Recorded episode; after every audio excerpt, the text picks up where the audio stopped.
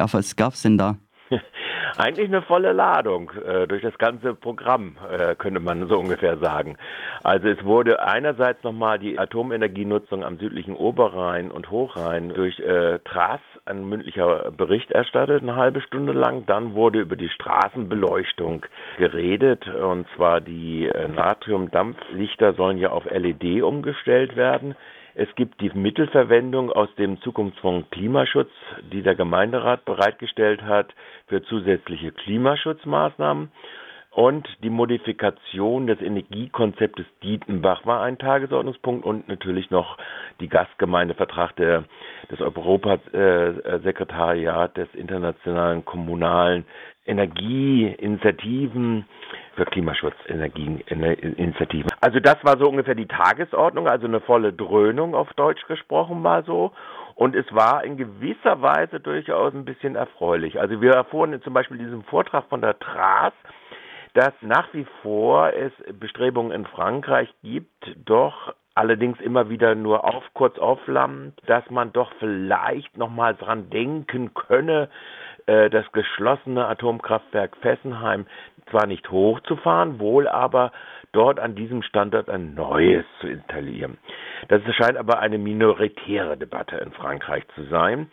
Und auch die Debatte dort mittelschwachen Atommüll nochmal weiterzumachen, ist auch eine minoritäre Debatte. Sie flackert immer wieder auf, aber angesichts der Malaise der französischen Atomkraftwerke und der Sackgasse, in die sich die Französische Republik da bewegt, ist es eher ja, vielleicht auch die letzten Zuckungen, muss man vielleicht sagen. Gut, das war ein halbstündiger mündlicher Vortrag und er fokussierte sich dann auch irgendwo ein bisschen mehr auf die Ebene, was passiert eigentlich in der Schweiz. Und er kommt auch aus der Schweiz, also der ehemalige Vorsitzende und jetzige äh, Mitglied noch des Vorstandes von TRAS. Und er sagt, die Schweizer Entwicklung sei für ihn doch sehr, viel besorgniserregender. Weil in der Schweiz wird ja in Grenznähe auch zu Deutschland hm, noch eine ganze Reihe von Atomkraftwerken betrieben. Zu nennen sind Gösgen, Betznau mit zwei Blöcken und Leibstadt.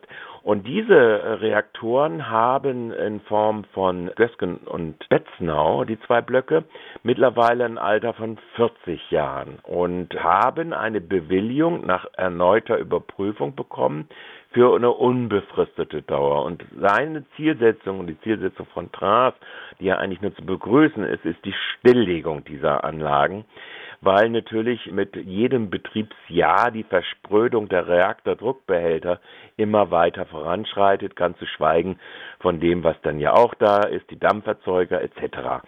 Also hier ist eher eine andere Debatte zu befürchten. Also und Leibstadt steht an jetzt die 40-Jahres-Prüfung. So und jetzt gibt es nun interessanterweise auch gegen die starken Bestrebungen in der Schweiz endlich mal die Energie, erneuerbaren Energien in Form von Solar und Wind stärker auszubauen, gibt es nun wiederum eine finanzstarke Gruppe, die sagt, eigentlich müssten wir jetzt ja neue Atomkraftwerke bauen.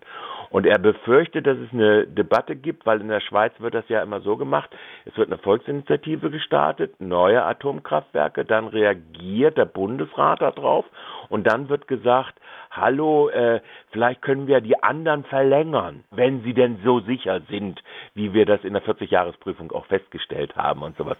Und er befürchtet, dass das die Debatte des diesen Jahres oder auch des nächsten Jahres sein wird. Also das ist ein Augenmerk, auf das wir uns da richten müssen, auch in unserer Berichterstattung, aber auch sicherlich auch die Gemeinden in der Bundesrepublik Deutschland, die TRAS ja unterstützen. Und Freiburg gehört da ja dazu. Jo, das war also dieser Bericht, halbe Stunde freundlich mit äh, Applaus äh, begrüßt worden. Okay. Und du hast schon erwähnt, auch äh, jetzt ganz speziell zu Freiburg gab es auch einiges, zum Beispiel ja. die Energiesparsamkeit von Straßenbeleuchtung. Was ist dir da besonders aufgefallen? Ja, ich war ehrlich gesagt, muss ich sagen, einigermaßen erschrocken, dass der Anteil dieser Natriumleuchten in Freiburg nach wie vor 65 Prozent ausmacht. Und sie wollen das ja alles umstellen auf LED.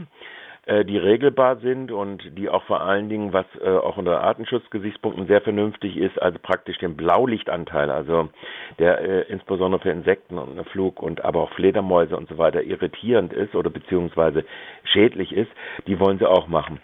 Und wenn man jetzt sich mal die Daten anguckt, dann ist das eine Situation, dass in Freiburg es ungefähr 21.730 Leuchten gibt. Und die haben eine installierte Leistung von 1.542, nein, eine Million 552.146 Watt und einen Gesamtstromverbrauch jährlich von 6,7 Millionen Kilowattstunden. Also würde man das auf äh, LED äh, umstellen, wären das insgesamt 4,7 Millionen Kilowattstunden, die dort reduziert werden. Also es würde sich auf 2 Millionen Kilowattstunden in dieser Form des Betriebes, äh, also eine Reduktion um 70 Prozent. Und es wäre auch wirtschaftlich, weil nämlich äh, unter dem gegenwärtigen Strompreis von 34 Cent, den die Stadt offensichtlich dafür zahlt, jährlich 1,6 Millionen Euro eingespart werden.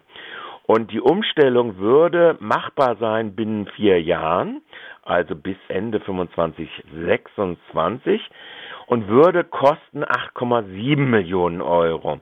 Das heißt, wenn man jetzt mal das äh, mal guckt, dann hat man das also schon wirtschaftlich amortisiert binnen kürzester Frist, ja. Und woran hapert's? Äh, die Stadt sagt natürlich in ihren Zukunftsfonds Klimaschutz, über den auch da beraten wurde, die Mittel, die da abgerufen werden können und die herkommen aus den zugewiesenen Dividenden der Badenova, der Klimaschutzfonds. Ja, da können wir die Anträge aber nicht voll machen. Also es war beantragt in diesem Jahr zum Beispiel für Planungsausgaben und so weiter eine bestimmte Summe und die sind alle runtergesetzt worden, diese Summen da drinne in den äh, Haushaltsplanung des jetzt laufenden Doppelhaushalts 23, 24, aber auch in der mittelfristigen Finanzplanung. Da haben dann die Gemeinderäte in der Debatte sehr trefflich gesagt, ja, das kann man ja auch mal als revolvierenden Fonds betrachten. Wenn wir jetzt Zuschüsse aus dem Zukunftsfonds und nicht aus dem allgemeinen Haushalt, sondern zweckgebunden aus diesem Klimaschutzfonds nehmen, wo wir die Gewinnverwendung von der Badenova machen, dann könnte man ja auch sagen, wenn wir im Haushalt thesaurieren jährlich 100.000 Euro Abschreibung, dann müsste in diese Summe in der nächsten Phase dann das aufgesattelt werden. Und so hätte man dann ein Modell. Da hat sich allerdings ein bisschen arg verkünstelt der Chef des Umweltschutzamtes, hat gesagt, oh, das ist so schwierig, das Gesamtdeckungsprinzip im Haushalt. Und wir haben jetzt schon Schwierigkeiten gehabt, weil doch, wo er sich natürlich dann widerspricht, der Nachhaltigkeitsrat, der das begutachtet hat, wir wollten eigentlich nicht aus dem Klimaschutzfonds doch irgendwas finanzieren, was sich wirtschaftlich rechnet. Und es rechnet sich ja nun wirtschaftlich. Und er hätte dort intervenieren müssen und hätte sagen müssen, ja, aber wenn ihr das Geld nicht zur Verfügung stellt oder ihr äh, äh, eine Empfehlung gibt, dass es nicht zur Verfügung stellt, dann findet die Investition ja gar nicht statt, weil wir gar keine sonstigen Mittel, weil wir ja sonst die Baumittel für die Straßen oder für die Verkehrswende, für die Radwege oder für die Straßen und so weiter kürzen müssten und so weiter und so fort. Ja, also das heißt, da gab es einen Eiertanz. Der Gemeinderat hatte so teilweise, also die Stimmen aus dem Gemeinderat aus verschiedenen Fraktionen haben mehrfach einfach gesagt, also da müssten wir dann doch eigentlich dieses Geld sinnvollerweise einsetzen, wenn wir das auf Dauer auch noch sparen können und wenn es gleichzeitig auch nochmal sowohl in der CO2-Reduktion als auch in den anderen äh, Punkten, sprich Natur- und Artenschutz, durchaus förderlich wäre. Gut, das ist noch eine offene Debatte, wird im Rahmen der Haushaltsbeschlussfassung dann am 9.5. abschließend beurteilt werden und auch, äh, ob das dann zu einem Vorgang führt, dass man doch zumindest eine Rechnung macht, dass man sagt, okay, wenn das jede, jedes Jahr 100.000 Abschreibungen sind, dass das dann aufgesattelt wird auf die Zuschüsse aus dem Zukunftsfonds Klimaschutz, dann kommt man wesentlich schneller voran und hat diese Gesamtinvestitionen bis Ende 25 dann auch tatsächlich abgewickelt.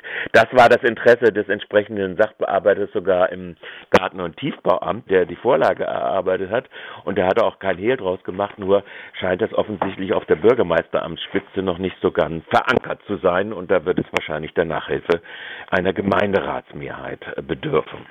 Ja, du hast auch schon mehr Themen erwähnt. Vielleicht pickst du noch eins raus, was dir besonders im Gedächtnis geblieben ist und für dich besonders eindrücklich war? Naja, also äh, die Mittelverwendung, das ist auch ein Haushaltsthema, das im 9.5. sein äh, wird.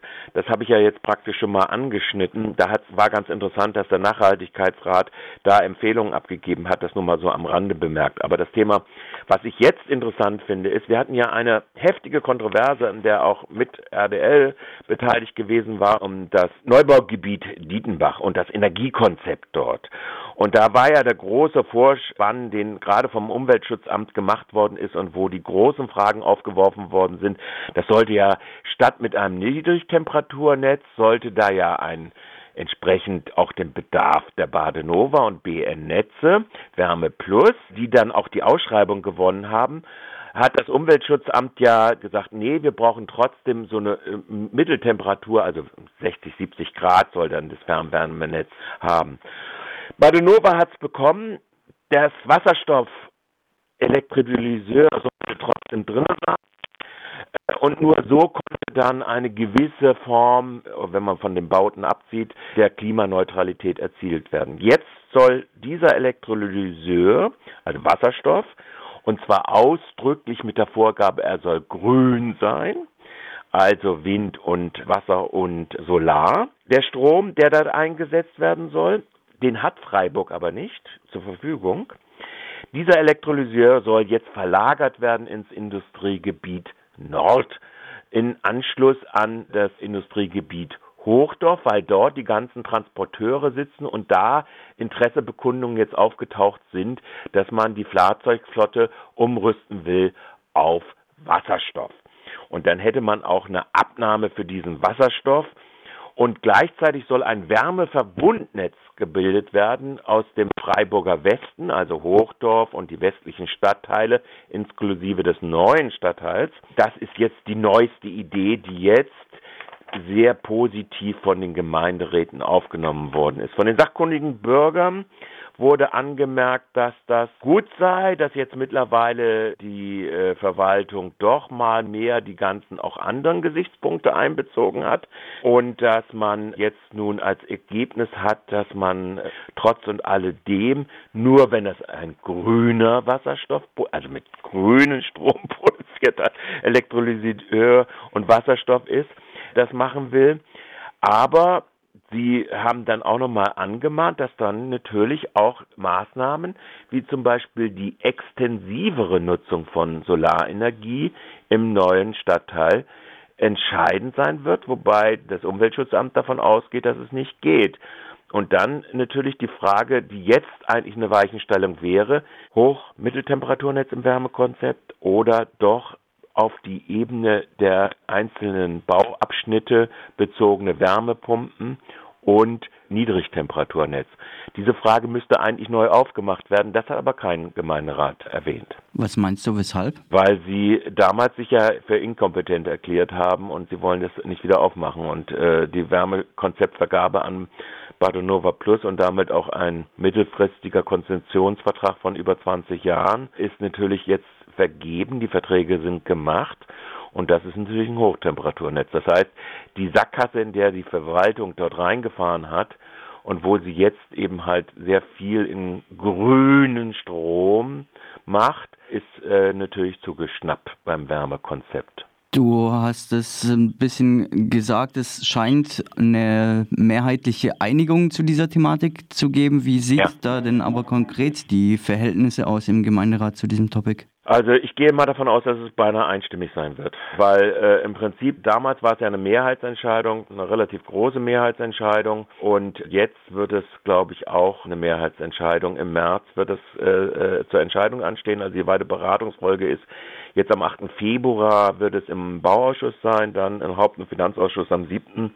und Anfang März wird es dann in den Gemeinderat beschlossen werden. Und ich gehe eigentlich davon aus, dass das wie damals die sich positioniert haben und da jetzt da diese nachholende Entwicklung gewesen ist, dass man jetzt auf grünen Strom für die Wasserstofffabrik setzt und einen Abnehmerkreis hat in der Industrie und äh, auch dadurch, dass das ein westliches Wärmenetz wird, wo dann auch die Abwärme der Uniklinik wiederum mit eingeführt werden kann, die allerdings auch auf Gasbasis ist, muss man immer dazu sagen, glaube ich, dass dort man sich doch eher auf die Schultern klopft und insgesamt mit ganz wenigen Ausnahmen dem zustimmen wird.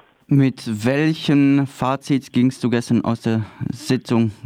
Kurz ich fand es ganz interessant. Äh, äh, das, was wir ja schon vermeldet haben, wurde jetzt ganz offiziell gemacht, dass also Balkonsolar äh, zum Beispiel jetzt, man muss ja grünen Strom haben, auch gefördert werden wird, wenn der Schuko-Stecker da ist. Also das heißt eine wesentliche Erleichterung.